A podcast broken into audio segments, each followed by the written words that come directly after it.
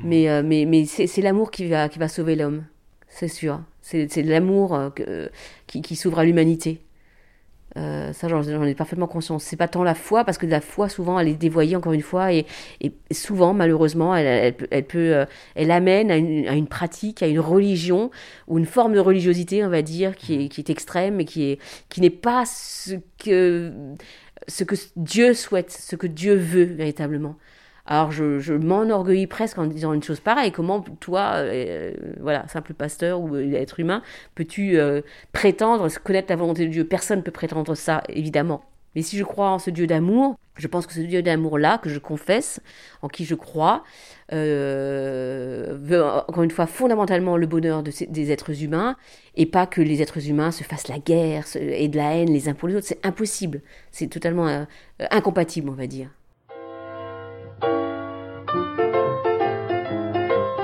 Intertexte. Caroline Keck. Un podcast animé par Arthur Segar. Bah merci, euh, merci d'avoir accepté euh, mon invitation. Euh, comme à chaque épisode, on va parler euh, ensemble de sept textes. Le dernier texte que tu as trouvé vraiment beau, le texte qui parle le mieux d'amour pour toi, un texte qui provoque la réflexion, un texte que tu aurais voulu avoir écrit, un texte à offrir, un texte dans lequel tu aimerais vivre, et une carte blanche. Et euh, avant ça, il y a une petite euh, tradition euh, dans ce podcast qui est que j'ai un petit jeu de cartes. Euh, ici, devant, devant toi, il y a un petit jeu de cartes. Mhm. Donc, j'ai marqué des petites citations euh, sur ces cartes. Donc, Mhm. si, euh, si tu veux bien les mélanger ou. Les mélanger? voilà. Et, et, et en tirer une et, et voir s'il y a une phrase qui, qui t'inspire. Enfin, si déjà tu arrives à déchiffrer. Ok. Seulement écriture. Au hasard. Ouais. Je mélange. Je mélange et je vais prendre celle-ci. Hop. Il faut pouvoir te, te- te relire aussi. C'est ça. Dépolitiser le réel, c'est le repolitiser au profit de l'oppresseur. C'est bien ça? Adèle Haenel, incroyable. J'aime beaucoup cette actrice d'ailleurs. Alors, dépolitiser le réel, c'est le repolitiser au profit de l'oppresseur. Qu'est-ce que cette euh, phrase m'inspire? Dépolitiser, est-ce que c'est euh, exorciser d'une certaine manière, le rendre plus accessible déjà, ou en tout cas essayer de déposséder, si j'ai bien compris, déposséder certains politiciens qui seraient, euh, on va dire, euh, à mon sens, hein, toxiques finalement, euh, pour euh, le bien-être euh, général, communautaire, euh, national. Euh, Et, c'est aussi un peu une question de, de représentation, c'est-à-dire euh, avoir une représentation du réel euh, qu'on dit non politique. En fait, Mhm. c'est peut-être la meilleure façon de repolitiser le réel, mais euh, du coup au profit de ce qui existe déjà, et donc peut-être des choses un peu euh, oppressives, quoi. Ouais. Oui, oui, oui, c'est peut-être le, le- le rendre accessible à ceux. bah, si on, si elle parle d'oppresseurs, j'imagine que c'est euh, certains qui, euh, euh, qui usent et qui abusent finalement de la, de la réalité euh, à leur profit. Donc effectivement, dépolitiser le, le- le réel, c'est le repolitiser. Ça, ça- ça dit un peu que, que tout est politique, en fait. Enfin, Qu'est-ce que t'en faudrait penses de ça? enfin, après, tu peux aussi le lire autrement, je suppose. Bah, si je dis que tout est politique, euh, oui. Oui, c'est vrai, d'une certaine manière. En fait, euh, chaque, euh, chaque parole qu'on pose, chaque geste peut être considéré comme un acte politique, effectivement, ou de, ou de la militance, ouais. C'est possible, c'est possible. Mais si on le dépolitise, dépolitise le réel, est-ce que du coup, on n'a pas tendance à le rendre accessible, trop accessible et, maniable euh, à souhait et, souvent et, euh, en, abuser finalement et en tout cas pervertir le réel d'une certaine manière quoi. Et faire le jeu effectivement à ce moment-là de l'oppresseur. Enfin, en tout cas de celui qui euh, qui cherche à me à me manipuler qui cherche à, qui cherche son, son, profit d'abord avant avant le, le- le collectif quoi. Avant le collectif ouais ouais c'est très recherché comme, euh, comme parole et forte en même temps. Hein. Je, je, je, je, connaissais pas cet aspect de, de Adèle Haenel. Enfin, quoique, Je, me rappelle l'avoir vu euh, au moment des, euh, de la remise des, euh, des, Césars. Et lorsque Polanski a reçu un César, elle, elle, est partie en furie et, et, très, très, en colère. Et je, comprends, je, je, légitimise totalement cette, cette colère, quoi. Je, dans, dans, son combat, dans sa lutte pour l'égalité, pour la reconnaissance, contre les discriminations, et en l'occurrence sexistes. Son combat féministe, je, euh, je le partage tout à fait, ouais. Je le partage tout à fait. Alors, euh, c'est quoi le dernier texte que tu as trouvé vraiment beau? Alors, le dernier texte que j'ai vraiment, j'ai trouvé vraiment beau, euh, c'est un texte méditatif de Emmanuel Seibold. Alors, Emmanuel Seibold est l'actuelle présidente de, la Fédération protestante de France. Mhm. Donc, une femme pasteur, hein, comme un, un, peu comme moi. Mais je le trouvais très beau. Alors, je vais vous en faire lecture? Je vais en faire lecture Ok. Méditation. Je pense que ça va être celle-ci. Euh, oui, voilà. Le texte s'intitule La gratitude. La gratitude. Euh, le fait de dire merci simplement aussi, de, reconnaître euh, tout ce qui est beau et qui nous entoure et, que finalement, on, parfois on a tendance à, oublier tout ça, qu'on ne se fabrique pas tout seul et qu'on est forcément en lien les uns avec les autres et que euh, dire merci, c'est aussi reconnaître ce lien qui m'unit à, mon prochain. Voilà donc le texte. Plongeons dans l'évocation des sentiments et la part de spiritualité qu'il comporte. La gratitude permet de changer de regard sur la vie. Qu'est-ce qu'on dit? demande la mère à l'enfant qui reçoit quelque chose. Merci, maman, doit répondre l'enfant. Dès le plus jeune âge, j'ai appris à dire merci. Pourtant, cet apprentissage court le risque de devenir mécanique, extérieur, plus une contrainte qu'un véritable merci qui vient du fond du cœur. Apprendre à dire merci est parfois tellement artificiel. Tu as dit merci à mamie pour son cadeau? Une telle phrase ôte toute spontanéité, toute envie même de remercier. Apprendre à vivre dans la gratitude, c'est une toute autre chose. Je pense à cette vieille amie. Elle vit seule dans sa grande maison, en fauteuil roulant. Les deux enfants sont à l'étranger. Je lui demande s'ils vont venir la voir cet été. Elle me dit que sa fille est venue passer une semaine avec elle et qu'elle est déjà repartie. J'ai de la peine pour elle que ce temps soit si court et déjà terminé. Mais elle, avec un sourire lumineux, raconte que c'était une semaine merveilleuse. Quelle leçon pour moi cette amie aurait mille raisons de se plaindre, de se lamenter. Au lieu de cela, elle remercie pour les belles choses qui lui sont données de vivre. Et je pense à ce verset de la première lettre de Paul aux Thessaloniciens, chapitre 5, verset 16. Soyez toujours dans la joie, priez sans cesse, rendez grâce en toutes circonstances. Apprendre à dire merci, comme un véritable mouvement de reconnaissance pour ce qui est donné, et il nous est donné tant de belles choses. La gratitude est contagieuse, tout comme l'ingratitude d'ailleurs. Elle peut sembler insignifiante, invisible, comme le sel dans le plat, et pourtant, sans lui, la meilleure cuisine est bien fade. Dire merci à ce collègue pour sa présence efficace, dire merci à cet employé pour sa bonne volonté à dénouer une affaire compliquée, dire merci à l'enfant pour son énergie et sa présence, dire merci à l'aîné pour sa bienveillance et ses conseils, dire merci aux amis qui ont répondu à l'appel. Dans chaque situation, je peux choisir l'autre part. Râler contre le collègue inefficace, se plaindre des complications de l'administration, soupirer devant le remue-ménage provoqué par les petits, se lamenter de la charge des anciens, garder rancune envers les amis défaillants, Rendez grâce en toutes circonstances. Cette injonction de Paul me semble parfois bien difficile à vivre. Mais quand je prends le temps du recul, je me souviens de ces belles paroles que j'ai reçues. Merci pour ce que vous m'avez dit ce jour-là. Merci parce que je peux compter sur toi. Merci de ton petit mot. Merci de ce coup de fil. Merci de ce sourire. Et je comprends que Paul a raison. Rendez grâce en toutes circonstances. Je suis convaincue que si je prends vraiment cette phrase au sérieux, beaucoup de choses vont changer. Voilà ce texte. Voilà ce texte qui, euh, qui, qui, qui s'ancre dans, dans, le, dans le quotidien pleinement, quoi.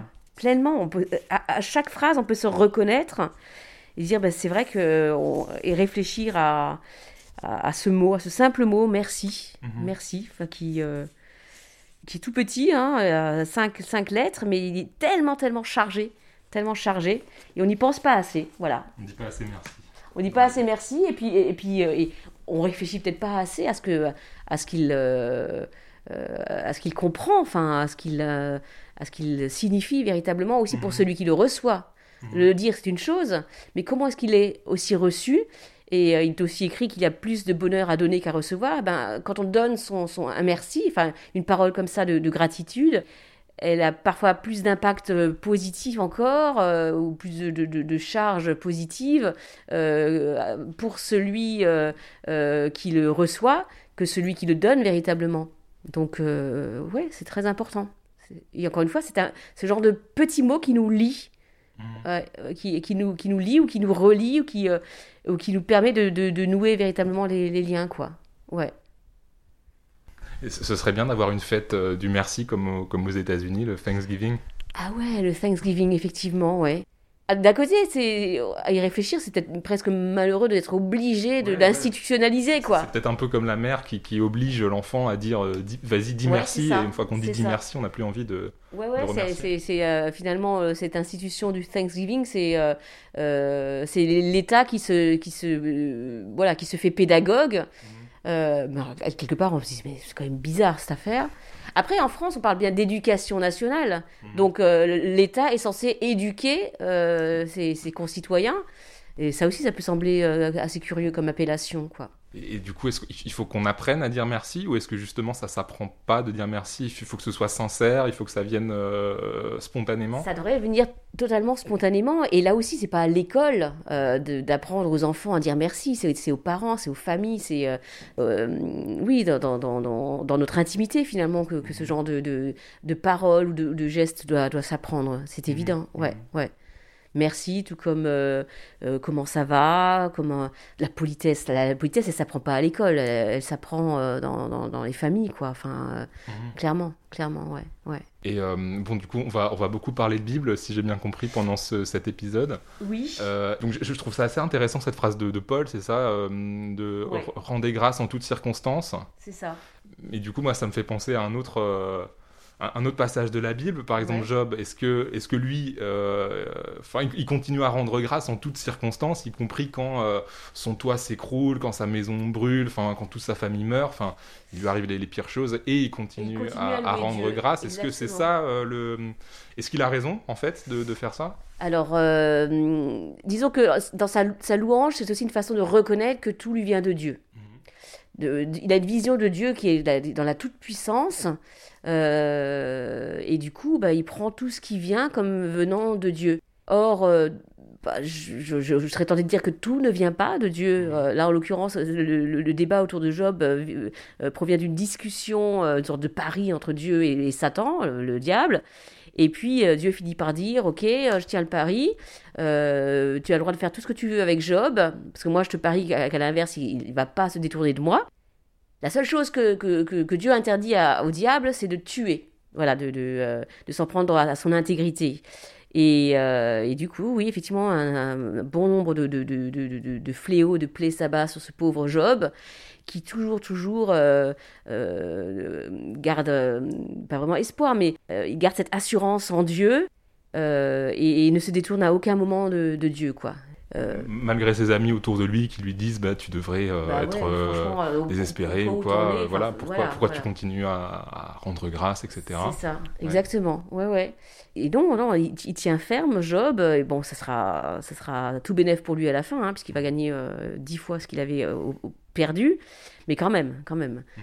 On est arrivé là. euh, alors, n'importe quelle personne, enfin, croyant ou pas, enfin, aurait toutes les raisons à ce moment-là de, de, de, s'en prendre à Dieu, quoi. De dire, mais pourquoi est-ce que tu as permis une chose pareille? Pourquoi tu me fais ça? J'ai toujours été euh, droit avec toi, j'ai toujours prié, j'ai toujours donné l'aumône aux pauvres, j'ai j'ai toujours une, une attitude des, des- des plus respectueuses, enfin, euh, et, je, et, je, et je, vais, je vais prier, je vais au- au- à la synagogue, enfin, pourquoi est-ce que tu m'as fait une chose pareille Et là, non, il ne se révolte même pas. N'importe qui se révolterait, c'est évident, c'est évident. Mais non, non, euh, Job ne se révolte pas et, et continue à, à accepter, à être dans l'acceptation. Alors c'est pas une résignation hein, non plus, hein. Euh, sinon il serait vraiment au- au- au- totalement au fond du, au fond du gouffre. Mais il, il accepte, il est dans l'acceptation totale et ça, ça lui sera donné, euh, ça lui- il sera récompensé, on va dire, euh, puisque à la, à la fin, bah, c'est- Dieu qui a réussi, euh, qui gagne son pari sur le diable. Et euh, voilà, c'est. Mais c'est pas. En même temps, cette, cette aventure, cette, cette, cette, cette histoire de Job est là aussi pour nous dire que ben, le, mal ne vient pas de Dieu. Alors oui, Dieu accepte, disons, il, il, il donne l'autorisation au diable euh, de venir avec le mal vers, vers Job, de faire du mal à Job, mais le mal ne vient pas de Dieu. Et donc de dire que Dieu est tout puissant, pour moi, euh, c'est un peu biaisé parce que ça voudrait dire que même dans sa toute puissance, il est capable d'a- d'apporter le mal. Et là, je dis non. Je ne veux pas croire en un tel Dieu. Non, Euh, Dieu n'apporte pas le mal. Dieu ne veut pas le mal. Il est bien écrit qu'il veut le bonheur pour ses enfants, le bonheur pour ses créatures que nous sommes. Euh, mais euh, force est de constater que dans notre monde, toujours, et on l'oublie, ben, il n'y a pas que Dieu, malheureusement. Euh, il y a aussi les forces du mal, et même autour de nous, et même en chacun de nous, il y a à la fois ces, ces- ces forces de bien et de mal qui, se, qui s'opposent, euh, ces tentations, ces, ces doutes, ces révoltes, enfin, qui sont en, en chacun et chacune de nous. Mhm. Parfaitement, ouais. ouais. Et, et do- et donc le, le mal, quand il arrive, il, il faut trouver la force de l'accepter, mais sans se résigner. C'est intéressant cette, euh, cette distinction que tu faisais entre acceptation, résignation. Bah, on, on- on a souvent tendance à, à se laisser tenter, oui, mais on n'accepte pas le mal pour autant. Et je pense que euh, euh, il faut savoir le reconnaître, par contre, oui. À partir du moment où je reconnais que c'est le mal qui me, qui me pousse à telle ou telle chose ou qui, euh, qui s'abat sur moi, alors je, je suis capable euh, de me tourner véritablement vers Dieu pour dire donne-moi la force de, de- de résister à, à cette tentation, donne-moi la force de, de, de pouvoir aller de l'avant, de voir au-delà. euh, euh, oui, je suis, je suis dans une situation difficile, mais si tu es à mes côtés, Seigneur, je peux, je peux, je pourrais réussir à surmonter tout cela. Ouais, je vois ça comme ça. Et, et donc il faut garder cette gratitude-là en, en toutes circonstances, vraiment. Oui, oui. Alors, euh, certains diraient que dans une épreuve, euh, lorsqu'on traverse une, des difficultés, une épreuve, euh, on, en sort toujours grandi et on a toujours une leçon à, tirer des, des- épreuves de la vie. Bon, c'est un peu caricatural dit comme ça, mais je pense qu'effectivement, il y a toujours des raisons pour lesquelles certaines choses arrivent, en fait, dans notre vie, et qu'elles elles peuvent nous, nous faire grandir, effectivement, elles peuvent euh, euh, s'expliquer, elles peuvent... euh, on, on est, on peut être capable de dire, bon, bah, si j'ai pas réussi cette fois-ci, c'est qu'il y a une- forcément une bonne raison, c'est que la, la prochaine fois, il y aura des choses à peut-être à changer, il y a des, il y a des son- leçons à tirer d'un d'un examen à rater, ou d'un job qu'on n'a pas eu, ou... voilà, en, en toutes circonstances, on, on peut se relever. À partir du moment où on, on se sent euh, véritablement euh, mu et, et- et- et poussé et guidé et accompagné par Dieu. Le texte qui parle le mieux d'amour. Alors forcément pour moi, pu- puisque je suis pasteur, forcément le texte qui parle le mieux d'amour, c'est la première épître de Paul aux Corinthiens, le chapitre 13. Alors il y a 13 versets, euh, je t'en fais lecture? Si tu veux. Ouais. Tu peux faire ça.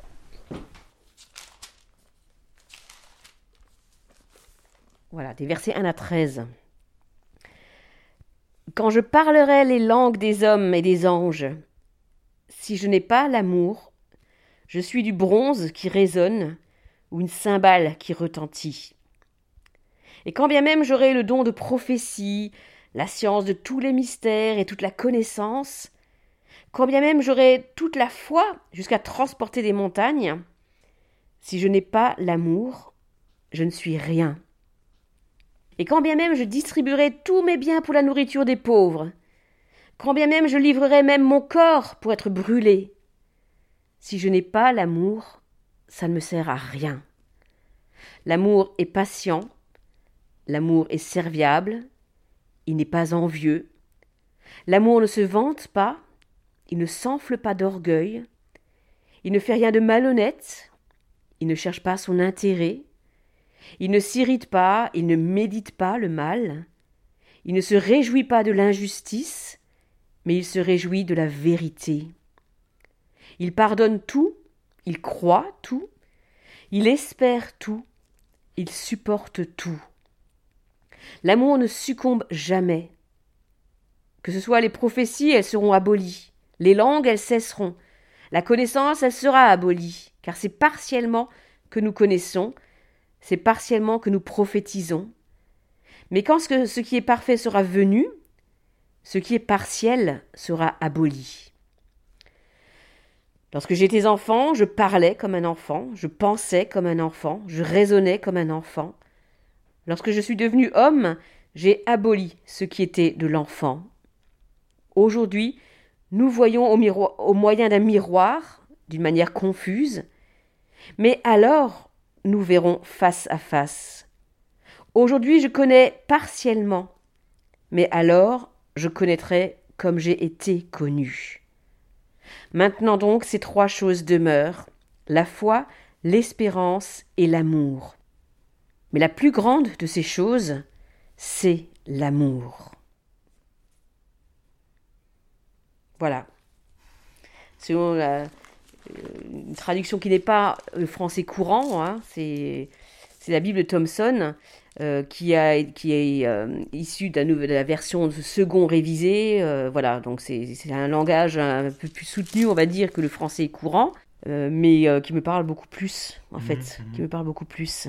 Et qui est ponctué par cette, ce magnifique verset qui est souvent choisi parmi les versets de confirmation d'ailleurs. Ces trois choses qui demeurent, la foi, l'espérance et l'amour. Et quand je demande à mes catéchumènes, aux catés, euh, donc euh, d'après vous, euh, quand Paul dit ces trois choses restent véritablement la foi, l'espérance et l'amour, quelle est la plus grande de ces choses à votre avis? Ben, L'amour ne vient pas spontanément. Mhm. L'amour ne vient pas au départ. hein. Il parle, bah oui, c'est c'est la Bible, donc c'est forcément la foi. Ouais. La foi est plus grande que tout, puisque la foi implique aussi l'amour, l'amour pour Dieu, quoi. Mhm. Eh ben non, c'est l'amour, l'amour tout court. Et, et- et l'amour, euh, de l'amour résulte la foi, la foi en Dieu, la foi en, en son prochain, euh, en tout être. Et, et la foi peut nous porter suffisamment pour espérer, peut-être aussi ensuite, euh, au-delà. Donc voilà, ça c'est vraiment le, texte qui, à mon sens, parle le mieux d'amour. Alors évidemment, euh, au moment des bénédictions nuptiales, c'est un texte qui est très souvent choisi, forcément. Euh, mais là, il est parlé d'un amour euh, universel. Hein, c'est vraiment pas, ça, n'est pas qu'une catégorie d'amour hein, dont il est question. Mais cette, prééminence de, l'amour, cette omniprésence de, de l'amour, et je, je pense que Paul, euh, quand il écrit ça, il l'a il, l'a totalement expérimenté lui-même, quoi, Mhm. clairement, clairement. Un, un- un amour euh, incommensurable, un amour qui pardonne tout, qui croit tout, enfin c'est... C'est un amour, euh, c'est un sentiment parfait, euh, décrit de cette manière-là, toutes ces caractéristiques de l'amour. euh, l'amour englobe finalement, d'une certaine manière, toutes les caractéristiques, toutes les vertus. Euh, la bonté, la patience, euh, euh, voilà, ce qu'il appellera la longanimité, la persévérance, la maturité, enfin, tout est là, tout est là, condensé dans, l'amour. Et puis si on, voilà, si on part du principe qu'effectivement Dieu est amour, voilà, ça re- revient un petit peu à ce qu'on disait par rapport à, à, l'esprit du mal. Donc Dieu est amour euh, pleinement. Et Dieu veut notre bonheur. Dieu, euh, le bonheur de- de- des êtres humains, ça passe par les, aussi par euh, les progrès technologiques, scientifiques, médicaux. Enfin, tout est, tout est là, qui est donné. C'est un cadeau de Dieu, toutes ces, toutes ces richesses-là, toutes cette, cette, ces, ces aides qui nous sont, qui nous sont apportées, quoi. Mhm. Et Dieu donne par amour, pleinement. Ouais. Comme un père aime ses enfants, il veut forcément le, le meilleur pour ses enfants. quoi. Et, et du coup, l'amour, c'est le contraire du mal? C'est ce que je dirais aussi, oui. Dieu est amour, à l'inverse, Satan, le démon, Belzébuth, selon les, les spiritualités ou les cultures, quel que soit le nom qu'on peut lui, lui, lui donner, euh, c'est l'antithèse quoi de l'amour. C'est c'est la haine, c'est tout ce qui peut euh, provoquer en nous des, des- des réactions euh, euh, négatives, quoi. Mhm. Ouais. Et, et- et du coup, un amour qui, qui serait, par exemple, euh, jaloux ou qui, qui provoquerait du mal, ce serait déjà euh, un, un, amour euh, altéré? C'est parce que dans, dans ce, texte-là, il, il- il dit, enfin, je sais, je sais plus le verset exactement, mais euh, l'amour n'en vit pas. Enfin voilà, des, des choses comme ça. ça. Donc en fait, ouais, l'amour. L'amour est patient, il est serviable, il n'est pas envieux, il ne se vante pas, il s'enfle pas d'orgueil, il n'est pas malhonnête, il cherche pas son intérêt. Euh, Oui, c'est un, un- un amour qui est vécu dans la, dans la, dans la patience, mais euh, même dans cette patience-là, il, y a du, il y a du positif. euh, Voilà. Alors la patience, c'est aussi un état de souffrance, hein, on est bien d'accord. Euh, Et là, là, ça poserait peut-être des questions euh, psychologiques. Euh, Est-ce qu'un amour qui, qui, à, qui, à ce point, accepte tout, est-ce que, est-ce que ce n'est pas malsain d'une certaine manière, quoi On pourrait se poser la question. Euh, après, ça, ça dépend des situations, évidemment. euh, ouais, Ouais, ouais, bien sûr. on peut pas être trop caricatural, quoi. Oui, ouais. Mais je pense que quelqu'un qui, euh, qui se résout à l'amour, alors faut pas non plus que ce soit un amour malsain, aimer quelqu'un alors qu'en retour on ne reçoit que du négatif, des coups, des blessures, enfin des, insultes ou je ne sais quoi, euh, ce type d'amour-là, euh, il faut il faut l'accompagner et, et- et lui faire ouvrir les yeux et euh, parce qu'un un- un amour euh, alors oui on a beau dire l'amour rend aveugle euh, mais si c'est pour euh, que ça devienne un objet de destruction euh, à un moment, il faut ouvrir les pas. yeux. ouais. voilà exactement exactement ouais ouais Il, il- il est intéressant ce verset. L'amour ne succombe jamais, que ce soit les prophéties, elles seront abolies, les langues, elles cesseront, la connaissance, elle sera abolie. Et c'est la fin du verset, donc vraiment tout sera détruit. Et juste au début, l'amour ne succombe jamais. Donc, euh, donc quoi, tout est vanité, Mais- sauf l'amour. Ah bah absolument, ouais, même si tout s'effondre autour, autour de nous, l'amour euh, reste.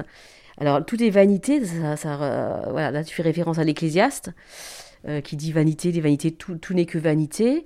Euh, C'était aussi une forme de lucidité en fait qui, qui est dit de cette manière-là, quoi. De dire que tout, tout, tout passe véritablement et chaque être humain passe également, mais ce qui reste et qui demeure éternellement, c'est l'amour que Dieu nous porte. Oui, c'est, les, les psaumes le, le- le disent également. euh, l'être humain en tant que tel, le psaume 39, il me semble en particulier. Euh, l'être humain l'homme, mais qu'est-ce que l'homme finalement? Euh, L'homme, bah, bah, il est comme un fétu de paille ou il est comme un brin d'herbe. À un moment donné, le vent passe sur lui et puis il n'est plus rien, quoi. Il n'est plus rien et, plus rien ne se, ne se souvient même de l'endroit où il a été. Mais l'amour euh, de l'éternel, l'amour du Seigneur reste euh, à, jamais. Alors, juste cherché ce, ce passage-là. L'homme se promène comme une ombre, il s'agite, mais c'est un souffle. Il amasse, il ne sait pas qui recueillera. Euh, il finit par dire. Oui, tout homme n'est qu'un souffle. Voilà, tout homme n'est qu'un souffle. Ouais, c'est joli cette image du souffle.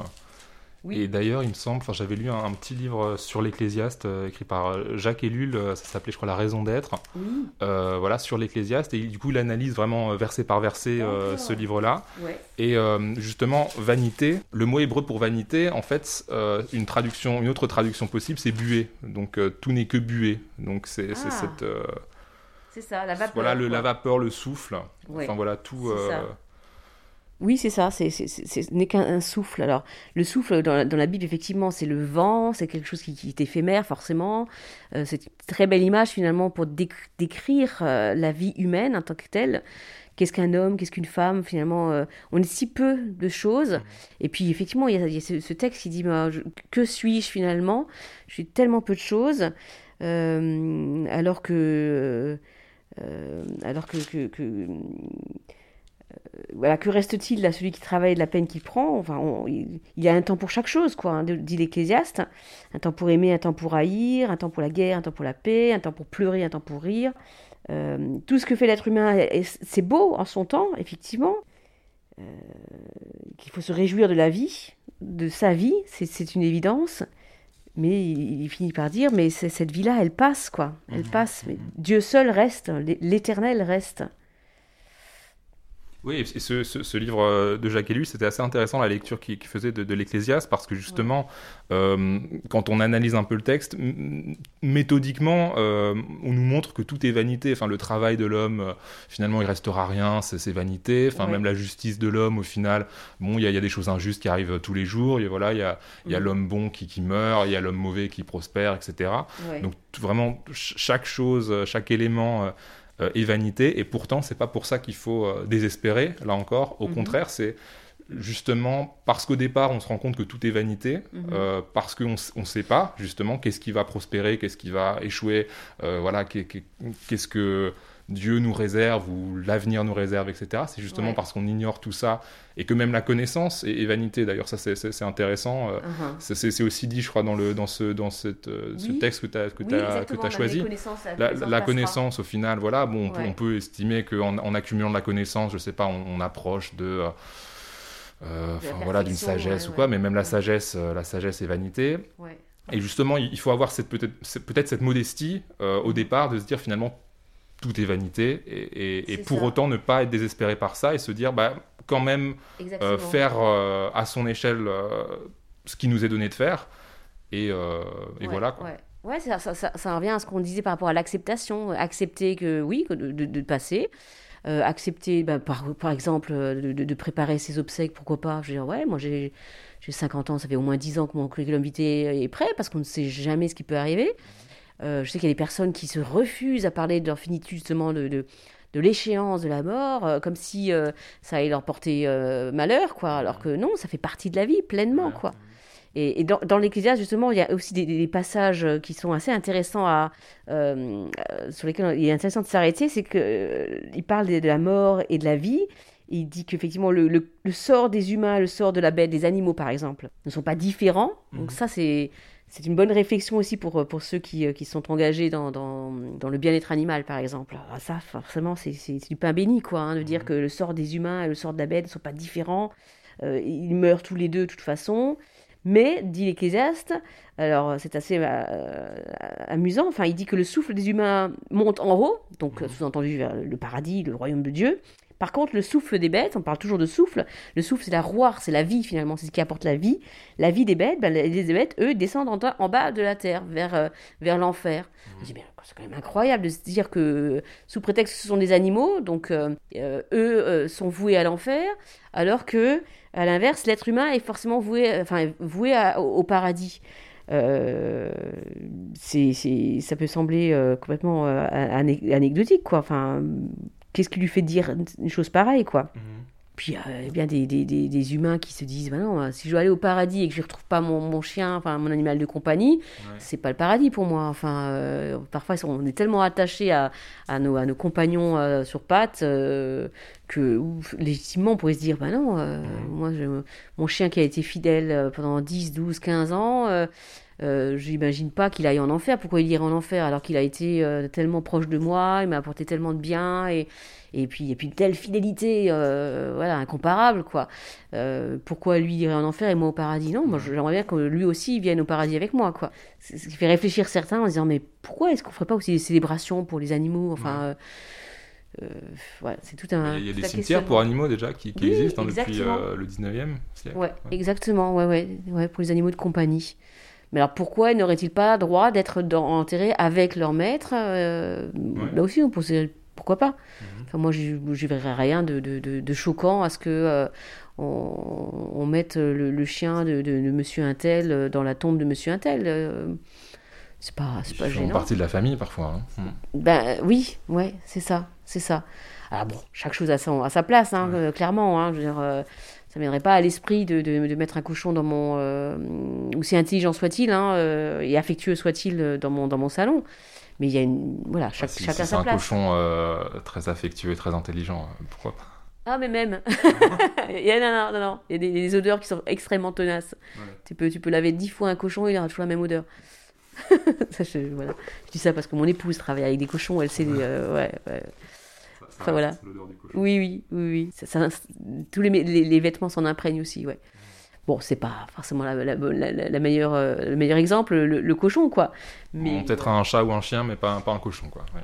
bah, pas de la même manière, quoi. Ouais, ouais. Pas de la même manière, ouais. Après, euh, bon, je sais qu'il y en a qui le font, hein, euh, qui vont laisser promener leur, leur, leur cochon chez eux. Et, et je, je sais que c'est un animal extrêmement important, et enfin intelligent, et... et bah, je pense qu'effectivement, il y, a, il y a forcément des animaux qui sont doués de, de sensibilité. Hein. Je, je, je remets pas ça en question, quoi. Mais bon, voilà. Et peut-être juste avant de passer à la prochaine catégorie, je, Ouais. je- je cherche euh, une minute parce que j'avais lu un texte de Yourcenar où elle parle un peu du souffle aussi. Oui. Voilà, donc c'est un truc que j'avais téléchargé de, de Marguerite Yourcenar qui est un, je crois que c'est des essais, euh, des essais rassemblés en, un volume qui s'appelle En pèlerin et en étranger. Donc là, elle parle de l'île des morts de, de Beuclin. Mhm. Et donc, elle revient un peu sur la représentation de la mort à, travers, à travers l'histoire. Mhm. Et là, ça me, ça m'avait, ça m'avait assez marqué cette phrase. Euh, donc, elle parle de la mort euh, d'Holbein. Et donc, c'est un, peu, c'est un peu une histoire de la mort, en fait, à travers le temps. Mhm. Et donc, la mort, à cette époque-là, voilà, tous se vantent de ne pas lui laisser prendre leur âme, y compris ceux qui n'en ont pas. Elles ne s'en inquiètent, ils appellent ainsi ce peu de vent qui leur sert à gonfler des mots. Donc leur âme, ils appellent ainsi ce peu de vent qui leur sert à gonfler des mots. Ah, c'est beau ça. Ça, c'est une définition de l'âme, ouais, ouais. Mais l'âme, c'est, curieux, ça aussi, ça fait partie des, questionnements finalement. Euh, lorsque j'interroge des personnes qui, qui, voilà, qui sont pas forcément très, euh, très croyants, je dis, mais pourtant, euh, euh, vous avez conscience. Enfin, est-ce que, est que vous pensez avoir une âme hein, ou un esprit et, tout naturellement, les gens disent, bah, évidemment, quoi. Mmh. Ça paraît tellement évident que l'homme est doué d'une âme euh, et d'un esprit. Mais pourtant, essayez de, de, de, de décrire l'âme. Comment est-ce que vous la dessineriez, l'âme? Comment est-ce que. C'est quoi? Enfin. Et, et, personne n'est capable de, le décrire. C'est impossible. C'est impossible. Et, et c'est pas du tout probable, ou, dans le sens où on ne peut pas le prouver, quoi. Mhm. Pour autant, euh, on veut bien mettre en doute l'existence de Dieu, sous prétexte qu'on ne le voit pas. Pour autant, on reste persuadé que l'âme dans l'être humain existe. Alors, si l'âme existe, effectivement, bah, sous quelle forme et, et, où, va, où va-t-elle, effectivement, euh, au moment de la mort? Est-ce que, comme le disent certains, il y a une sorte de séparation entre le corps et l'âme? Est-ce que l'âme va, effectivement, vers le au paradis? Et du coup, ce qui, ce, que, ce qui expliquerait ce que ce qu'écrit l'Ecclésiaste, les animaux, puisqu'ils n'ont pas, puisqu'ils n'ont pas d'âme, mhm. euh, vont forcément en enfer. Euh, c'est un vaste sujet, ça. C'est vraiment un vaste sujet. Mhm.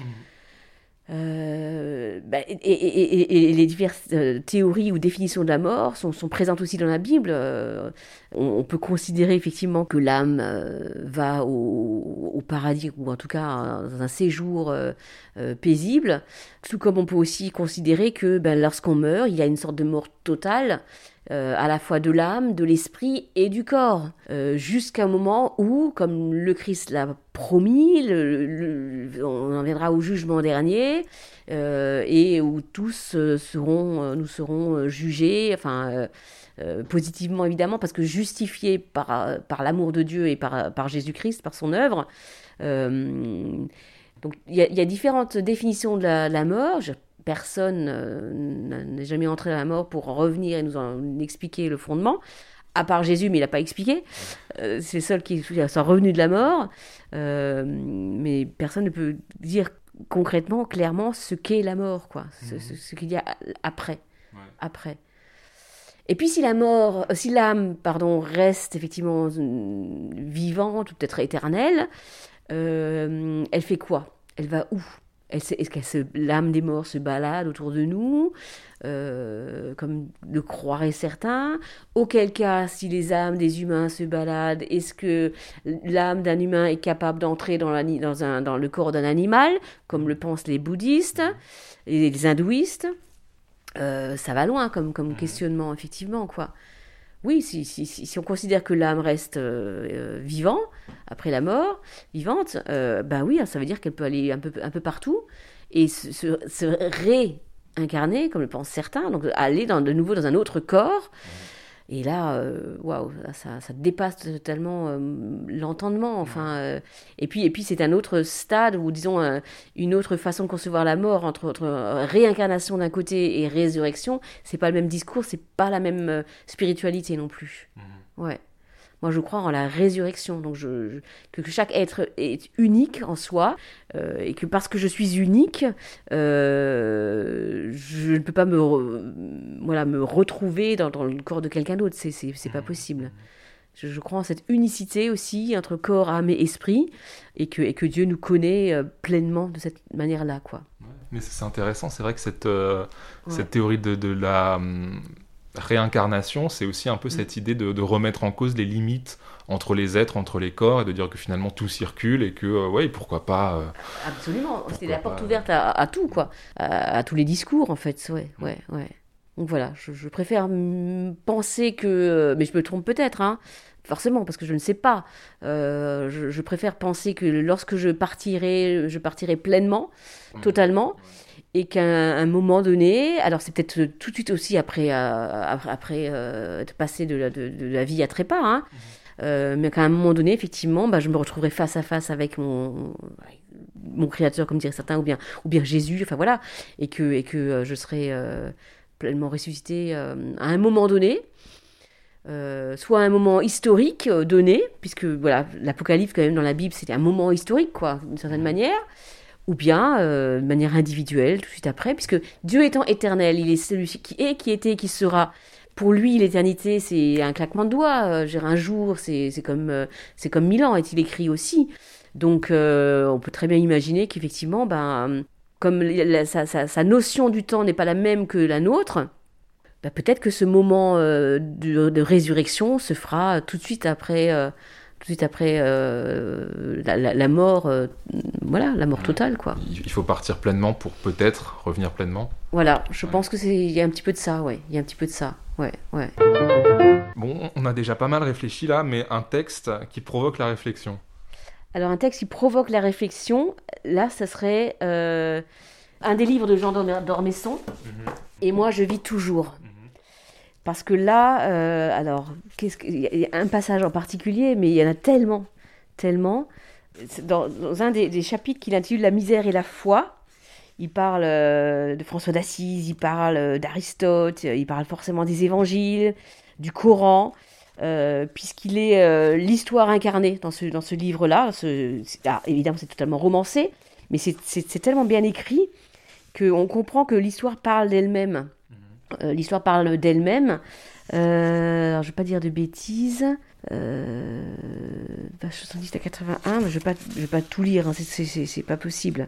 Parce qu'il il parle à un moment donné des galériens aussi, donc des protestants, et, enfin, en fait, il y a tous les courants de pensée qui sont, euh, récapitulés dans, ce livre, c'est toute l'histoire humaine en fait, qui est récapitulée.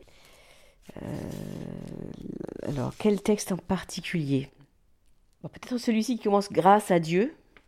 Grâce à Dieu, en Occident au moins, mais en terre d'islam aussi, la foi emporte tout. Les curés, les abbés, les bonnes sœurs, la messe du dimanche, Cluny et Cîteaux en France, le riche manteau des églises romanes, puis des cathédrales gothiques, l'encyclopédie de l'imaginaire après l'encyclopédie du réel, fait vivre au-dessus d'eux-mêmes des corps écrasés de douleur et des esprits sans espoir, au moins dans ce monde-ci. Au sein de ce malheur général, comme dans l'enfer de Dante, il y a des degrés. Au niveau le plus bas se traînent les galériens. Les Romains, les Grecs, les Phéniciens connaissaient la galère, un petit bateau effilé qui avec le temps allait devenir plus gros, et même beaucoup plus gros, surtout utilisé pour faire la guerre, avec un éperon devant, une sorte de plateforme derrière, et un ou deux ou quatre et même plus bancs de rameurs que venaient doubler les voiles. Les galères avançaient à la vitesse des bateaux à moteur à leur début. Elles resteront en service jusqu'au XVIIIe siècle. Ce sont les galères d'Octave, le futur Auguste, qui l'emportent à Actium sur celles de Marc-Antoine et de Cléopâtre, acculés au suicide. Ce sont les galères de Don Juan d'Autriche, avec Cervantes à leur bord, qui l'emportent à Lépante sur la flotte ottomane. Les galériens, la chiourme, étaient presque toujours des esclaves, des prisonniers, des condamnés. Ils étaient attachés par des fers à leurs bancs de rames qu'ils ne quittaient jamais, ni pour boire, ni pour manger, ni pour dormir. Dans la coursive se tenaient des contremaîtres chargés de les surveiller et dont les nerfs de bœuf s'abattaient sur les épaules et sur le dos des rameurs jugés trop peu actifs. Sous le soleil, sous la pluie, dans la tempête, sous les flèches ou le canon, les galériens ne souffraient pas très longtemps. Ils mouraient assez vite. Leur corps était jeté à la mer. Puis il explique, euh, Jean d'Ormesson, euh, bah, il, voilà, il fait référence ensuite aux galériens euh, qui étaient bon, nombre d'hommes protestants qui refusaient de, renier leur, foi protestante, qui étaient libérés par contre dès lors où ils signaient, hein, dès lors où ils reniaient, c'était fait. les juges sont invités avec fermeté à manifester plus ou moins de sévérité, voilà. aux préoccupations militaires s'ajoutent des considérations politiques, nous y voilà. Après la révocation de l'édit de Nantes, les protestants sont envoyés en masse aux galères. Il leur suffit d'abjurer pour être libérés. Les âmes fortes qui s'y refusent sont attachées à vie sur leurs bancs de rames. Euh, une des épreuves les plus rudes des galériens est l'interminable trajet, sous les colibés et les coups de la populace rassemblée, du lieu du jugement au pont d'embarquement. Beaucoup meurent déjà sur ce chemin de calvaire. Après, comme Jean d'Ormesson se, euh, s'empare, on va dire, du, totalement du récit. Euh, il parle à la première personne comme si c'était lui-même l'histoire euh, totalement incarnée. J'ai été envoyé aux galères parce que je m'étais attachée à une fille rousse, euh, voilà, et très belle, qui faisait ce qu'elle voulait avec les hommes, etc. Et donc à chaque fois, il illustre de manière romancée, évidemment, son récit, son, récit historique à la base.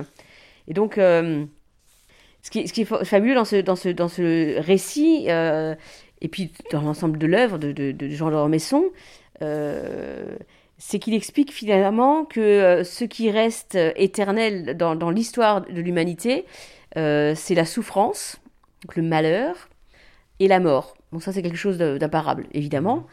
ce à quoi je, je, serais tenté de, de, rajouter mais l'amour aussi, parce que ça aussi, l'amour traverse l'histoire, mmh. transcende l'histoire. Et, j'ose espérer, peut-être naïvement, que, en chaque être humain, euh, il y a cette, euh, ce, sentiment-là, euh, cet attachement aux autres, voilà, à moins d'être un monstre. voilà, animal, lecteur peut-être. je pense que chaque être humain est, mu par cette, ce, sentiment-là, qui, comme la mort, quoi, traverse l'histoire. Mais bon, en Jésus-Christ, encore une fois, puisqu'il faut, enfin, il me semble important d'en faire référence forcément, par Jésus-Christ ou par l'œuvre de Jésus-Christ, enfin, la mort est vaincue par l'amour, en fait. L'amour est plus fort que la mort. Et c'est vrai que c'est bien une chose qui reste pleinement. Euh, lorsqu'on dit adieu à un être cher, bah, il y a ce sentiment-là, euh, cette affection, cet attachement qui, euh, qui perdure et qui, euh, et qui, qui reste, et d'une certaine manière, finalement, celui qui est parti ou celle qui est partie dans la mort, ben, reste éternel dans les sentiments qu'on a eus, dans l'attachement qu'on a eu, dans, les, dans, les, dans les souvenirs aussi que, qu'on garde de cette personne-là, pleinement. C'est aussi une forme d'éternité. Mm. Voilà. Et moi, je vis toujours. J'endors mes sons. On, vit toujours dans les autres? Oui, et on, vit à travers les autres aussi, et, euh, on, vit parce qu'on est, encore une fois, liés les uns aux autres. C'est une, chaîne, bah, j'aurais tendance à dire une chaîne d'amour, en fait, qui, qui, nous lie les uns aux autres. Et c'est parce qu'on est liés euh, les uns aux autres qu'effectivement on peut euh, véritablement euh, ben, vivre, se sentir pleinement vivant et pleinement humain, quoi. Ouais. Mmh.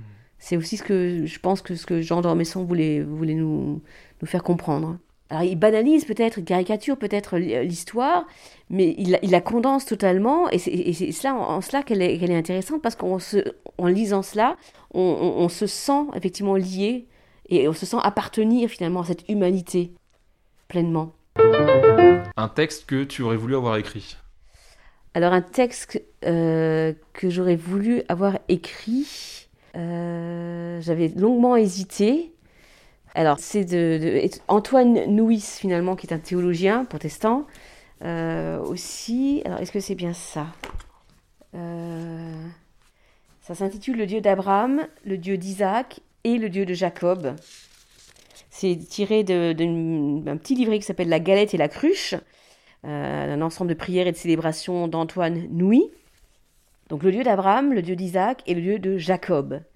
Dieu parle à Moïse au buisson ardent. Il lui demande d'aller délivrer son peuple. Il lui dit Tu parleras ainsi aux fils d'Israël. Le Seigneur, le Dieu de vos pères, le Dieu d'Abraham, le Dieu d'Isaac et le Dieu de Jacob m'a envoyé vers vous. C'est là mon nom à jamais. C'est ainsi qu'on m'invoquera de génération en génération. Ça, c'est tiré du livre de l'Exode, chapitre 3, les versets 14 à 15. Un rabbin commente ce texte en disant Pourquoi est-il écrit le Dieu d'Abraham, le Dieu d'Isaac et le Dieu de Jacob? Pourquoi le mot Dieu est-il répété chaque fois? C'est pour nous enseigner que le Dieu d'Abraham n'était pas le même que le Dieu d'Isaac, et le Dieu d'Isaac n'était pas le même que le Dieu de Jacob. Chaque génération approfondit sa connaissance de Dieu, et Dieu se révèle nouveau à chaque personne. Et donc Louis ponctue par cette prière Toi qui as été le Dieu d'Abraham, le Dieu d'Isaac et le Dieu de Jacob. Toi qui as été le Dieu de Jésus-Christ. Toi qui as été le Dieu de François d'Assise, le Dieu de Martin Luther, le Dieu de Luther King. Toi qui as été le Dieu d'hommes et de femmes que nous avons rencontrés et dont nous admirons la foi. Nous te prions pour qu'aujourd'hui tu deviennes notre Dieu. Que ta parole touche notre cœur. Que ton évangile devienne bonne nouvelle pour notre vie. Que ton esprit parle à notre esprit. J'aurais voilà, j'aurais tendance à dire Amen euh, suite à, cela. Mais euh, ce texte-là m'a marqué euh, parce qu'effectivement, c'est tellement vrai, on n'y réfléchit pas assez quand on parle de Dieu qui se, qui se présente comme étant le Dieu d'Abraham, d'Isaac et de Jacob. On dit d'Abraham, d'Isaac et de Jacob. Mais c'est en fait le Dieu d'Abraham, le Dieu d'Isaac et le Dieu de Jacob. donc il a, il a raison de, de, de dire, ce rabat dans son enseignement, ben, à chaque génération, ou même en chaque être humain, il y a une autre représentation de Dieu. On se l'accapare pas, mais on, se l'approprie, Dieu, d'une certaine manière. Euh, quand il est écrit effectivement dans la Genèse que Dieu créa l'homme à son image, un dirait ben, l'homme il, il, a bien rendu l'appareil quoi, parce que voilà, il y a tellement de sensibilité, spiritualité, tellement de façon de, concevoir Dieu que euh, oui, on se, l'approprie. Alors certains se l'approprient à, tort, euh, en lui faisant faire, en, justifiant n'importe quel excès, euh, des guerres saintes, euh, des, interdits, des, massacres, des, perversions en, tout genre.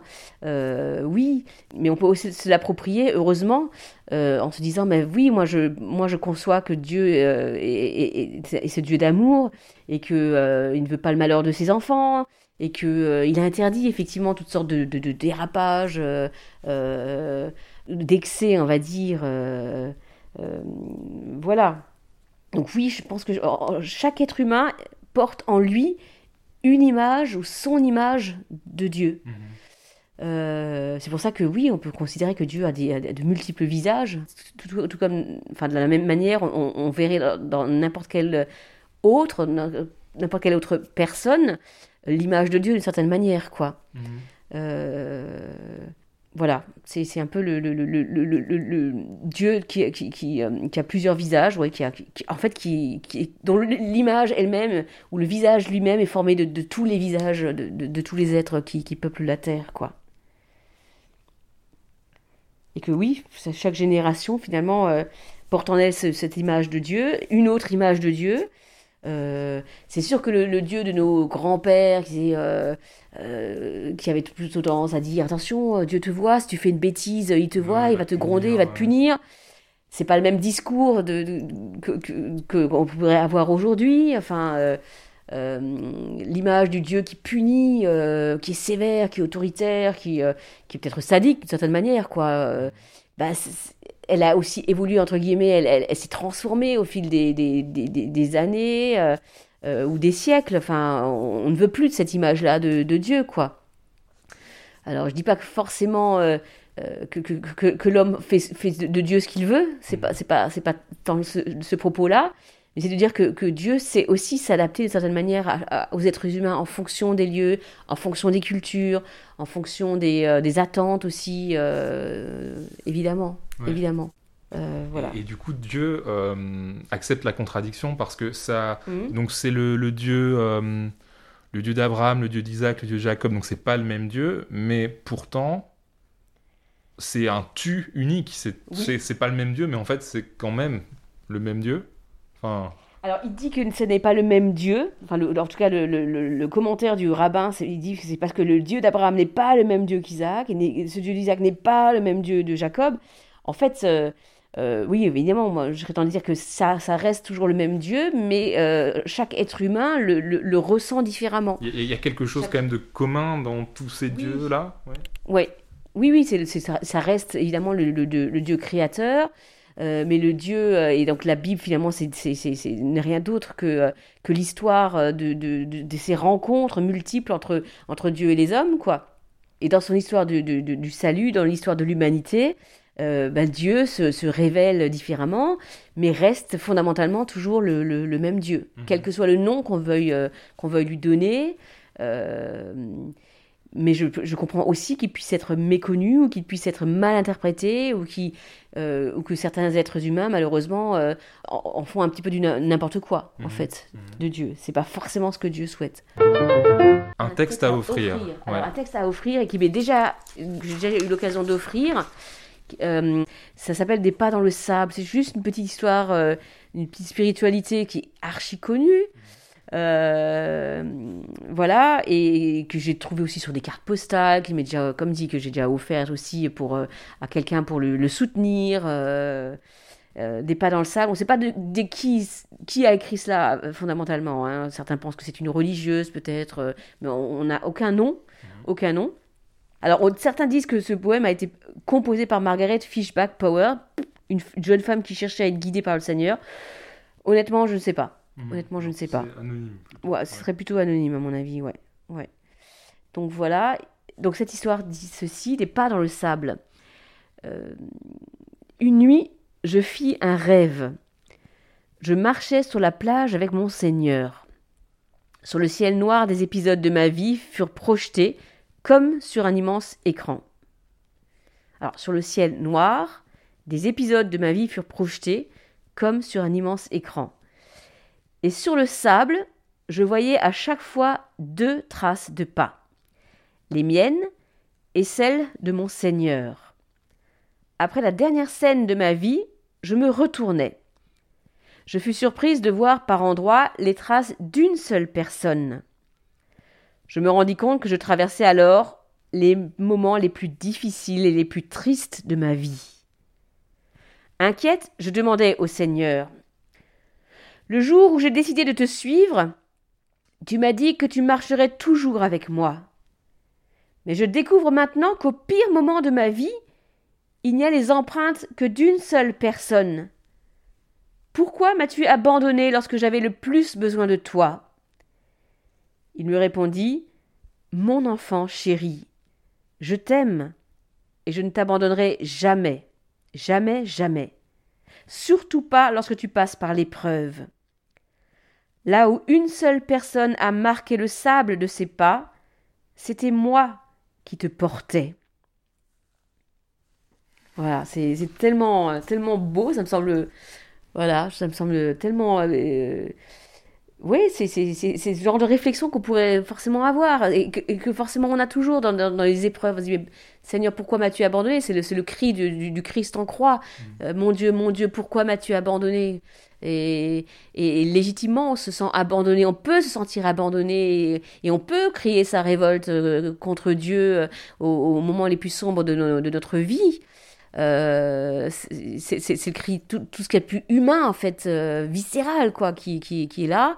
Et pourtant, Dieu nous dit, nous redit, euh, ben non, je ne t'ai pas abandonné, j'étais là aussi. euh, je te prenais par la main, j'étais avec toi, je t'ai guidé. euh, tu souffrais, mais je souffrais aussi. Tu pleurais, je pleurais aussi. parce que Dieu est celui qui qui qui prend pas plaisir au mal, au contraire, qui souffre aussi avec ce, celui qui souffre. Et c'est pour ça que je trouvais ça admirable, ce, ce petit récit, euh, cette petite histoire, et, et tellement, tellement vrai, quoi, tellement humaine, pleinement Mhm. humaine. Voilà, que j'avais envie de, de, de te faire partager. Des pas dans le sable. Ah, peut-être que tu connaissais cette, cette Je histoire. sais pas du tout. Non ce euh, Donc c'est plutôt à offrir comme des petites cartes postales C'est qu'on ça. envoie à des, des Oui, personnes. voilà, euh, à des personnes qui sont dans le deuil, par exemple, euh, ou qui sont dans l'épreuve, qui sont dans la maladie, ça, ça, ça donne du baume au cœur. Alors, c'est pas, il n'y a pas un verset biblique, on est bien d'accord, c'est, c'est juste un petit clin d'œil, voilà. Mhm. C'est un petit clin d'œil pour dire, voilà, On n'est pas tout seul, quoi. voilà, exactement, Mhm. exactement. Euh, de la même manière, quand on envoie une carte euh, avec ou sans verset, avec ou sans euh, texte méditatif, c'est aussi une façon de dire ben, vous n'êtes pas seul, je, suis là aussi, je compatis aussi, je, prie pour vous, je, croyais que je, en toutes circonstances, je suis pleinement à, vos côtés. C'est un petit peu ça aussi.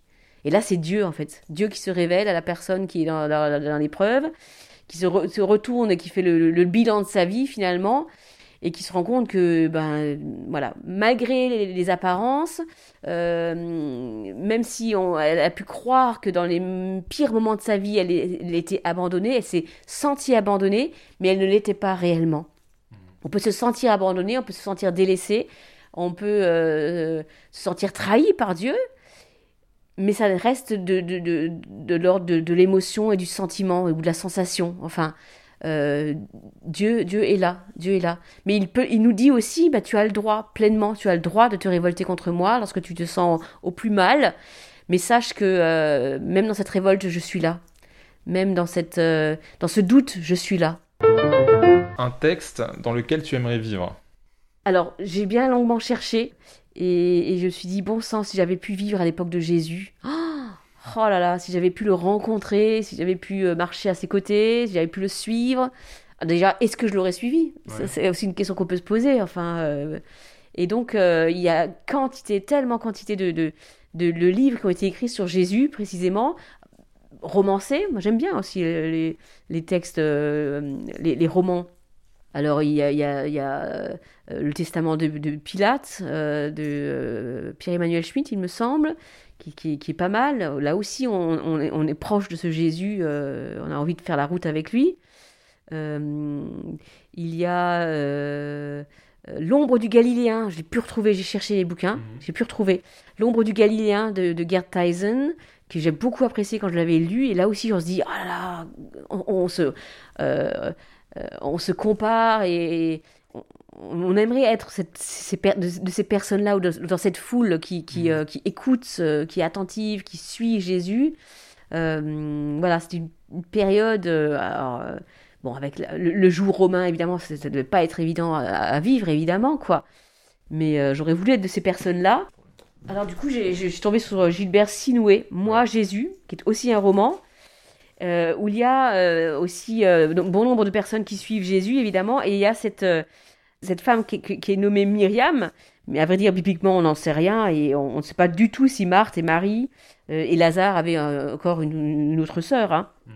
Et donc on imagine que, cette Myriam-là, enfin l'auteur, Gilbert Sinoué, euh, imagine que cette Myriam serait la femme qui s'est jetée à terre, jetée aux pieds de Jésus.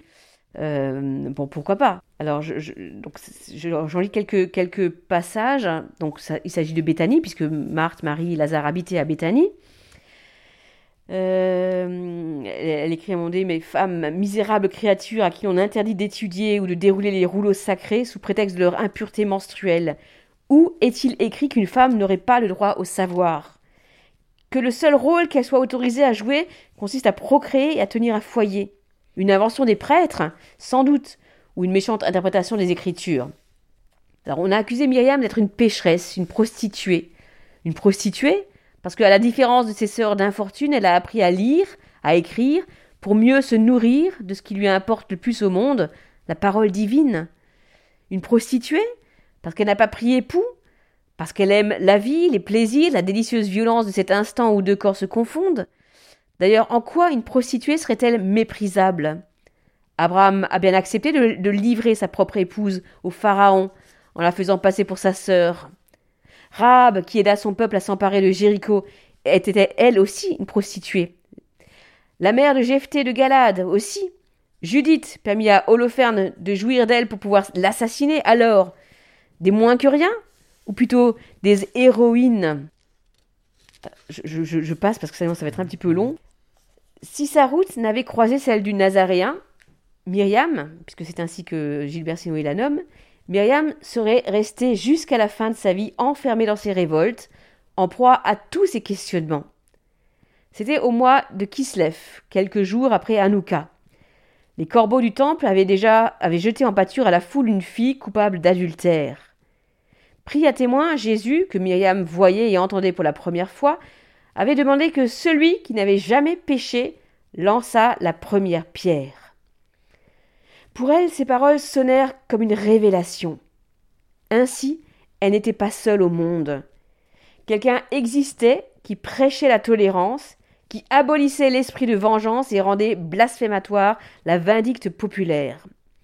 Quelqu'un qui estimait que la chair était faible et l'humain incertain, et qu'aucun être vivant n'était exempt de faute.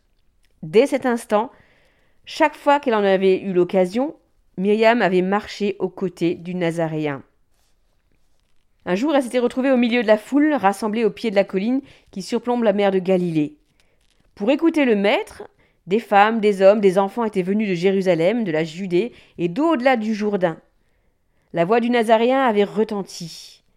Elle rendait grâce aux pauvres en esprit, aux affligés, à ceux qui avaient faim et soif de justice. Elle annonçait aux miséricordieux qu'ils obtiendraient miséricorde. Elle assurait que les êtres au cœur pur verraient Elohim. Elle glorifiait ceux que l'on outragerait et persécuterait pour avoir cru en lui. Sa voix condamnait aussi les hypocrites qui, dans les synagogues et au coin des rues, priaient pour être vus, mais louaient en revanche ceux qui s'adressaient à l'Éternel dans le secret de leur chambre. Jésus avait terminé son discours en récitant des versets du Kaddish, l'une des prières les plus importantes du judaïsme, mêlée à ceux de la liturgie de la fête de Kippour. Que le nom du Très-Haut soit exalté et sanctifié dans le monde qu'il a créé selon sa volonté. Que son règne soit proclamé de nos jours et du vivant de la maison d'Israël. Qu'il nous pardonne nos péchés comme nous les pardonnons à tous ceux qui nous ont offensés. Qu'il ne nous livre pas au pouvoir du péché, de la transgression, de la faute, de la tentation, ni de la honte. Qu'il ne nous laisse pas dominer par le mal.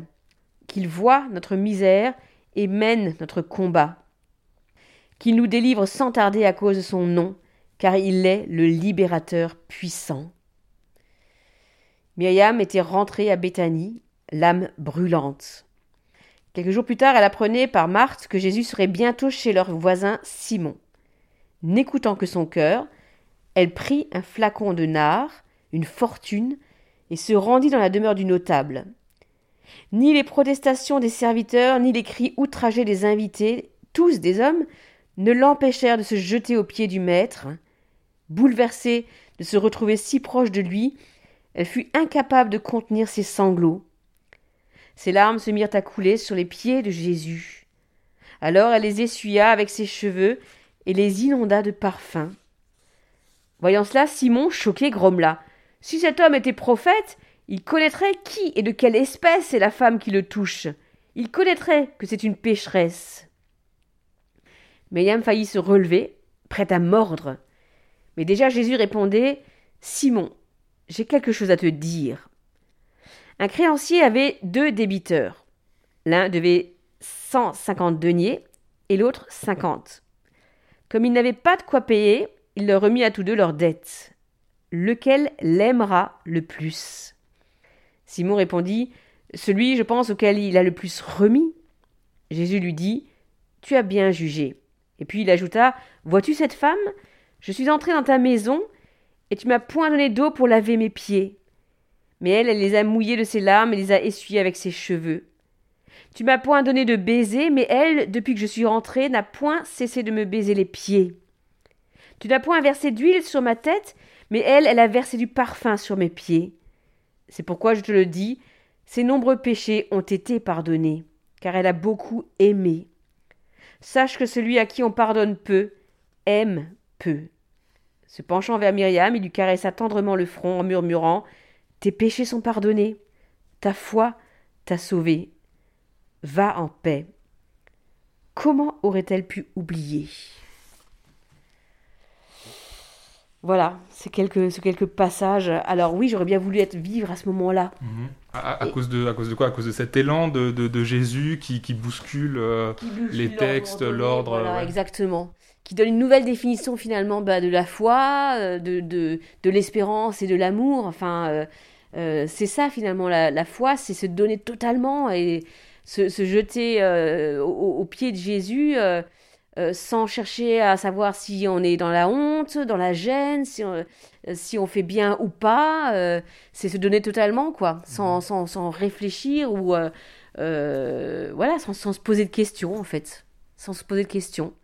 C'est peut-être ça finalement la gêne ou la honte qui, bah, qui nous, nous empêche aujourd'hui aussi de, de, bah, de, vivre pleinement notre foi ou de témoigner tout simplement. Enfin, euh, voilà, je, je, connais des personnes pour qui, voilà, même prononcer le nom de, Jésus euh, peut sembler presque, euh, enfin, et, quelque chose de, gênant. Enfin, non, il faut, faut pouvoir l'exprimer, il faut pouvoir en, parler et puis s'y référer librement. Et puis cette, cette femme qui, qui, donne et qui se donne totalement, il n'y a pas plus grande preuve d'amour quoi que de, se donner comme ça, euh, ainsi, euh, tout comme Jésus sur la croix se donne totalement. Il n'y a pas de plus grand amour que de donner sa vie pour ceux que qu'on aime quoi. Et, Jésus, ben, il se donne pas simplement pour ses disciples, euh, et surtout pas juste pour ceux qui sont au pied de la croix. Enfin, il y a juste Marie, Jean, ce sont les seules personnes qui, qui, sont, qui restent courageusement, et Marie-Madeleine. Euh, mais, euh, mais il se donne pour l'humanité entière. Donc quand, quand, quand Gilbert Sinoué euh, l'appelle Myriam, oui, bah Myriam, c'est Marie, en fait. Mhm. Donc oui, c'est Marie, c'est le prénom tellement répandu à l'époque que forcément il devait avoir des Maries partout, tout comme Jésus était un prénom tellement répandu que forcément il y, avait des, des, Jésus un peu, un peu partout, quoi. mais mais c'est une, une, Marie, c'est une Myriam, voilà, qui, qui va jusqu'à oser se jeter au pied de Jésus dans une maison qui n'est pas la sienne. une femme parmi tous ces hommes, qui plus est, enfin, c'est quelque chose d'extrêmement de, scandaleux, quoi, ce qu'elle ose faire là. Donc euh, scandaleux, mais, mais courageux, audacieux. Enfin, je, moi, j'admire euh, cette femme qui qui se jette ainsi au pied de, de, Jésus sans rien dire, sans rien demander. Enfin, c'est uniquement un geste. Alors oui, j'imagine que le de, sacrifier comme ça euh, ce, ce, nard, ce, parfum extrêmement cher. Plus d'un euh, ont dû être euh, offusqués et choqués par, par ce geste-là. D'ailleurs, à un moment donné, effectivement, dans le texte biblique, il me semble que c'est... alors, est-ce que c'est Judas justement qui s'en offusque? Parce que c'est lui qui tenait la bourse du, groupe. Je dire, et qui dit, ah, franchement, tout, cet argent dépensé pour du parfum, c'est c'est du gaspillage. On aurait très bien pu, avec cet argent-là, euh, acheter de quoi manger aux pauvres autour. Et Jésus lui dit, mais moi, les, pauvres, vous les, aurez, vous les aurez toujours, les pauvres. Mais moi, vous ne m'aurez pas toujours. Donc il annonce de certaine manière que euh, elle a bien fait, cette femme-là, de, de, de, déjà euh, parfumer son, son, corps. C'est une façon de, préfigurer finalement bah, sa mort prochaine. Euh, et puis l'embaumement finalement euh, dans, dans, le, dans, le, dans le tombeau, quoi. Mhm. Voilà.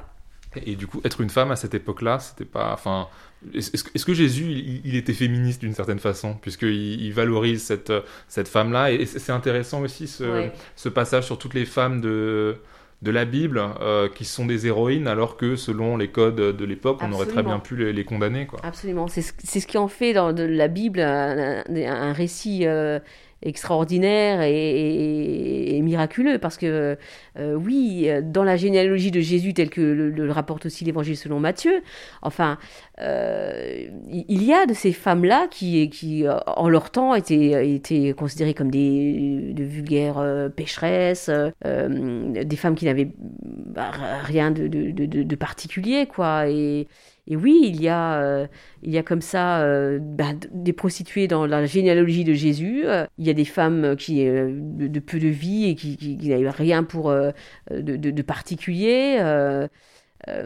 et c'est ça aussi qui fait que, bah, Jésus euh, que Jésus est là pour, pour tous, en fait, que l'on soit fort ou faible. Euh, il n'est pas né, il n'est pas né dans un grand palais à Jérusalem comme on l'attendait. Il est né dans une petite bourgade, Bethléem, dans une dans une, une auberge ou une, étable ou enfin ou dans une grotte, enfin. un lieu complètement euh, misérable, quoi. Et, et c'est une façon aussi de dire que, que, que Jésus s'approprie chacune de nos, de, nos, de nos conditions, en fait. Il porte toutes nos conditions voilà, c'est une façon de, dire qu'il est venu sauver tous, quelles que soient nos conditions, et que oui, euh, on tu parlais de féminisme, euh, je, pense que la façon d'être de Jésus, l'acceptation qu'il a de, de, euh, de, de parler euh, enfin, les- des femmes, de parler des- aux enfants, de les accepter tels qu'ils sont. Enfin, c'est une, aussi une façon de dire bah, je ne suis pas seulement venu sauver les, les hommes en tant que mâles, euh, je suis venu sauver l'humanité entière. Et cette humanité-là, elle est faite d'hommes et de femmes et d'enfants. Enfin, tout le monde est concerné par ce salut-là. C'est un, c'est un salut universel, quoi. Et, euh, et donc oui, Jésus fait, fait- fait fi de, de- de- des- euh, des lois, fait fi de, de, de la, de la bienséance, euh, euh, il, il casse tous les codes. Jésus, il est, il est là pour casser tous les codes euh, et pour dire que chacun a sa place, quelle que soit sa condition, quel que soit son état, sa, son orientation. euh, tout le monde a sa place auprès de lui. Tout le monde est accepté tel qu'il est, tel qu'il est. On va finir avec euh, ta carte blanche. Alors, carte blanche, c'est tiré de, Marie Balmary, qui a écrit beaucoup d'autres récits. En fait, c'est la divine origine. Euh, Dieu n'a pas créé l'homme. Et donc, il y a un passage en particulier. Euh, il faut savoir que Marie Balmary fait, euh, dans ce texte-là, elle, elle, commente, elle, elle explique, elle fait une étude comparative aussi des, premiers, des, récits fondateurs présents dans la Bible, évidemment. Elle, décortique finalement aussi euh, les, textes en y cherchant le, sens étymologique. Enfin, et la langue hébraïque est tellement euh, riche de, de, de sens. Enfin, c'est une langue littéraire, donc un mot peut avoir plusieurs sens. Et, elle nous explique que euh, la manière dont ça, a été interprété peut aussi finalement, et c'est la, résultante quoi, euh, expliquer que euh, pourquoi finalement la, la, la, la place de la femme, alors je vais être extrêmement féministe, mais c'est voilà, je, ne m'en cache pas. Comment la, la, la place de la femme a pu être vécue dans l'Église, puis dans les sociétés occidentales, enfin en- aussi euh, à cause, à la base, d'une sorte de mécompréhension ou une mauvaise traduction des, des textes fondateurs. Où Dieu ne crée pas l'homme et la femme, mais les présente l'un à l'autre. Il suffit d'une concordance hébraïque pour trouver où les mots ish et isha, homme et femme, font leur entrée dans le livre. Rien d'étonnant à ce que ce soit dans le second récit de création, donc Genèse chapitre 2 et 3. Pour rendre les choses plus claires aux lecteurs non familiers de ces pages, le premier récit où nous venons de rechercher l'apparition des personnes grammaticales était celui de la création du monde et de l'humain, échelonné sur les jours de la semaine. Donc le second récit raconte comment apparaissent, au Jardin d'Éden, l'homme et la femme. Yahvé Elohim façonne l'humain, Adam. Adam. Adam, c'est poussière du sol. Le sol, c'est Adama, la terre. Donc Adam, c'est euh, l'être humain, celui qui est tiré de la terre. D'accord? Donc là, il n'est pas question de, de Adam au sens euh, masculin, au sens du mâle. Donc l'humain, Adam, poussière du sol, Adama. Il insuffle en ses narines haleine de vie, et c'est l'humain, un être vivant. Euh, je passe un petit peu. Yahvé Elohim ajoute immédiatement Ce n'est pas bien pour l'humain d'être seul. Je ferai pour lui une aide contre lui. Yahvé Elohim façonne du sol tout animal des champs, tout oiseau des ciels. Il les amène vers, l'humain pour voir ce qu'il crie, ce qu'il leur crie. Et tout être vivant auquel l'humain crie, tel est son nom. L'humain crie les noms de toute bête, de tout oiseau des ciels, de tout animal du champ. Et pour l'homme, il ne trouve pas d'aide contre lui. Adam, donc Adam, l'humain, en est là. Le Dieu a trouvé expressément pas bon que l'humain soit seul. Mais tout ce qu'il a lui-même façonné du sol ne constitue pas pour l'humain une aide qui convienne. Je, passe un petit peu, expliquer euh, ce qui est écrit véritablement, enfin, dans, dans le récit. Le divin change tout à fait à sa manière de faire, sa manière de faire et même son rôle. Ce n'est pas à partir de rien, ni à partir de la création qu'il va agir cette fois, mais à partir de la créature, de l'humain lui-même, l'Adam. Et l'Adam, dans un certain état psychique, Adam manquant, pas d'aide pour lui et désirant. Donc il décrit que Adam, enfin Yahvé Elohim prend une des côtes d'Adam et sous elle referme la chair. Yahvé Elohim bâtit la côte qu'il a prise de l'humain en femme et il l'amène vers l'humain. Donc en fait, ce que Marie Balmary veut, veut nous expliquer, c'est qu'à la base, c'est l'humain en tant que Adam, tiré du sol, Mhm. qui est créé. Et, et quand on dit que la femme a été tirée de la côte d'Adam, alors euh, là où certains diraient, ben voilà, ça veut dire que la femme est, est- la femme, euh, l'être euh, sexué, en fait, euh, la féminine, euh, la femelle est tirée du mâle, mais Mhm. pas du tout. En fait, la femelle, Eva, la vie, la femme, est tirée de l'humain. Donc, en partant de l'humain en tant que tel, Dieu euh, scinde l'Adam, ce- ce- celui qui est tiré de la terre, pour en faire Ish et Isha. Homme, le mâle, et Isha, la femme, la femelle. Et donc cette mauvaise interprétation qui a parcouru les siècles, en disant que bah oui, la femme est tirée de l'homme mâle, donc la femme est inférieure à l'homme, donc la femme doit être au service de l'homme. Voilà, c'est- ça a tellement, tellement eu cours dans, dans nos civilisations euh, et dans, dans, dans notre, dans nos religions aussi, que forcément ça, euh, ça justifiait, ça justifiait que, euh, de dire que la femme est inférieure à l'homme. Mhm. Alors qu'en fait, non. Le texte en tant que tel, le texte originel, ne dit pas ça. Au contraire, Dieu veut une égalité entre ces deux personnes. Il se rend compte que l'humain, en tant que tel, seul, bah, il ne peut rien faire. Il, faut un vis-à-vis. Et ce vis-à-vis, bah, ça va être euh, ce- cette séparation entre mâle et femelle. Euh, parce qu'avant ça, ben, il a donné pour mission à, l'humain de nommer tous les animaux, enfin il doit les crier. Donc dès, lors où, l'humain crie euh, oiseau, ben, on sait que ça va être un oiseau. Si l'humain crie chien, on sait que ça va être un chien. Mais il est lui tout seul. Il a beau être entouré d'animaux, il est quand même tout seul, l'humain.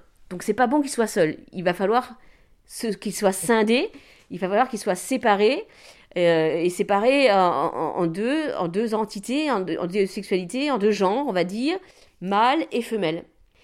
Et c'est à partir de là, finalement, que, la, que, que, que, que- que l'humanité commence, véritablement. Euh, mais, mais elle se joue d'abord dans une égalité entre hommes et femmes. Elle se joue parce que Dieu veut au départ une égalité.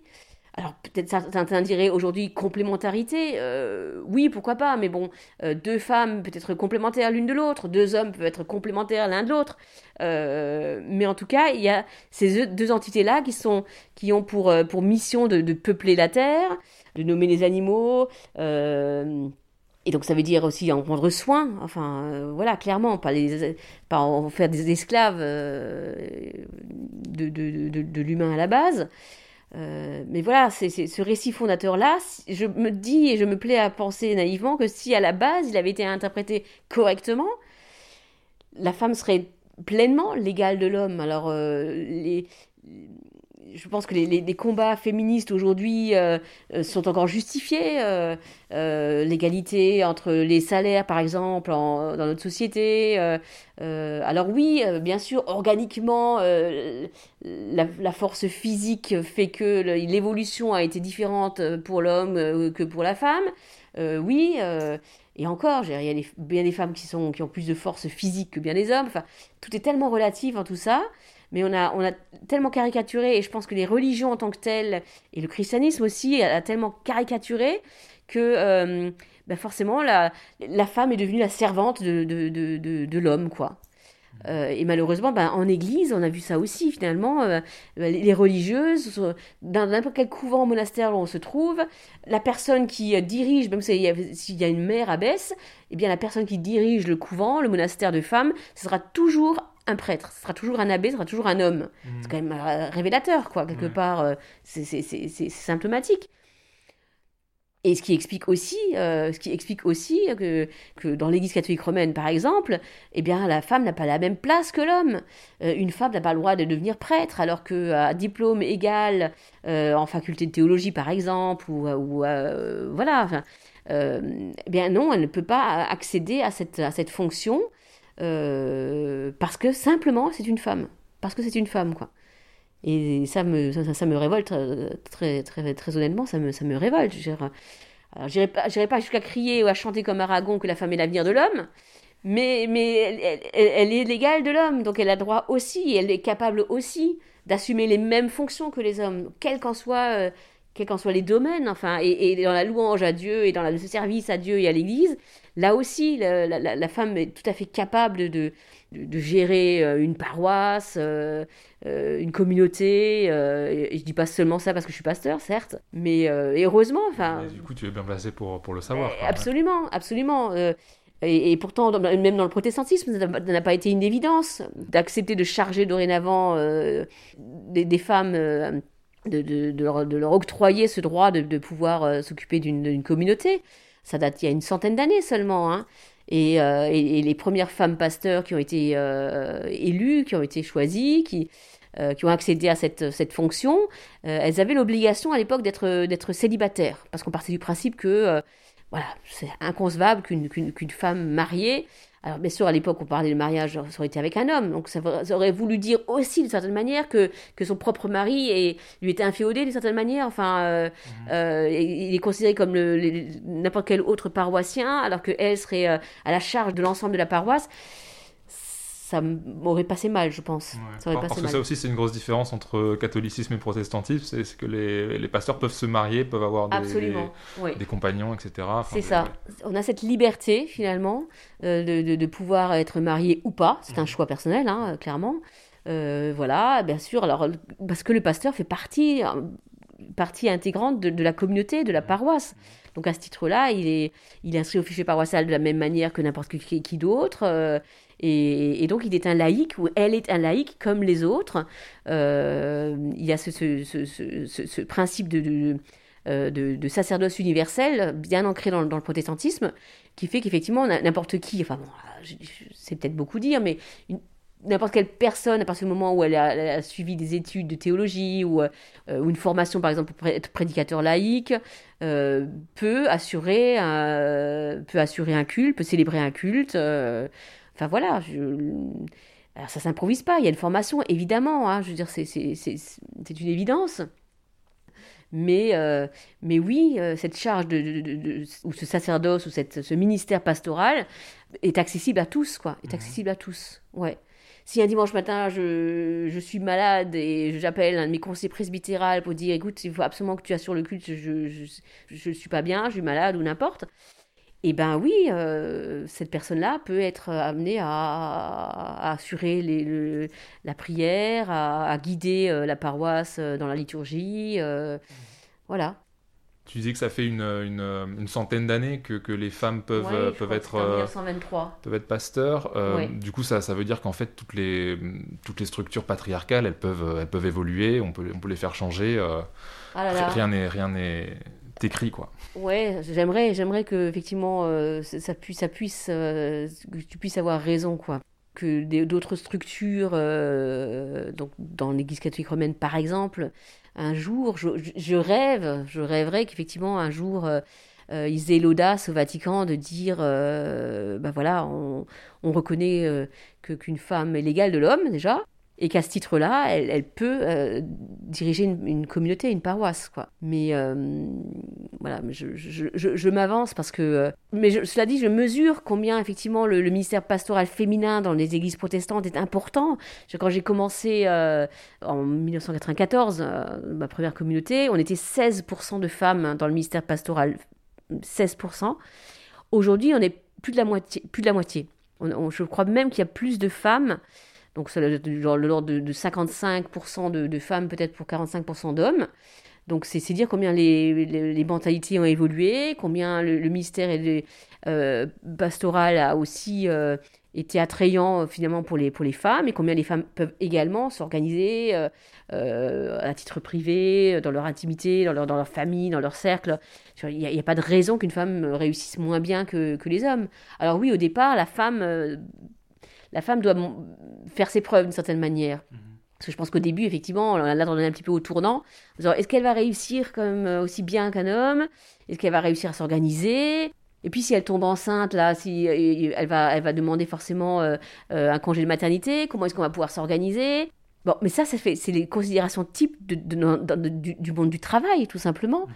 Il n'y a pas de raison qu'on puisse s'organiser différemment euh, en, euh, en, dirigeant une, paroisse qu'en dirigeant n'importe quelle autre société, entreprise. Enfin, euh, voilà, la considération est, la même de ce point de vue-là, quoi.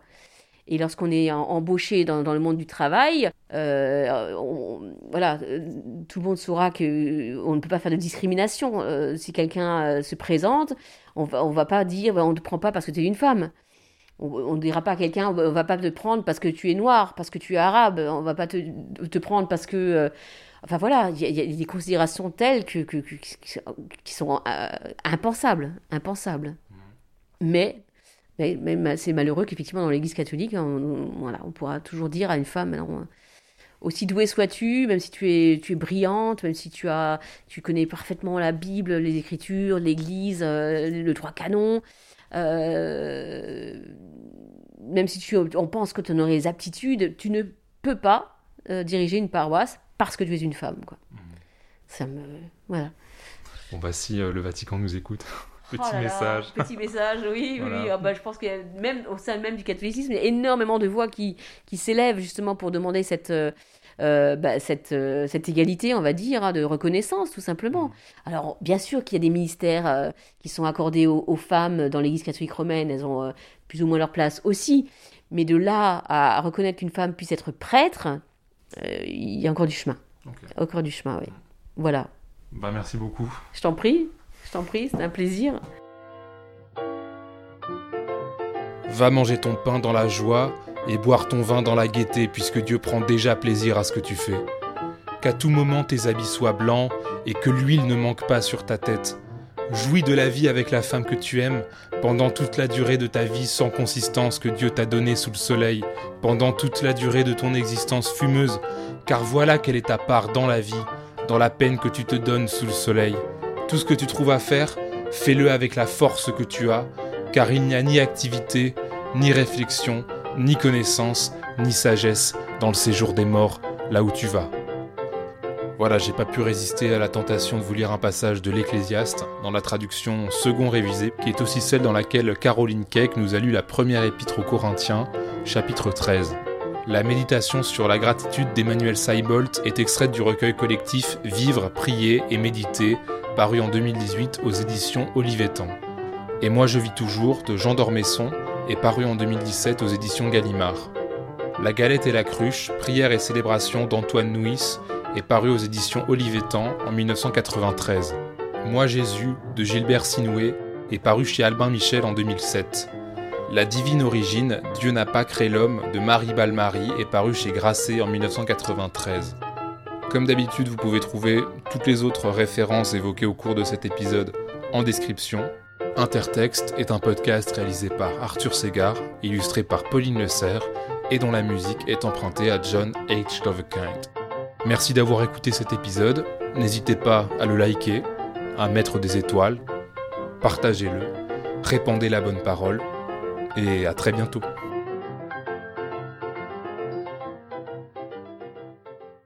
J'aurais voilà, j'aurais tendance à dire Amen euh, suite à cela.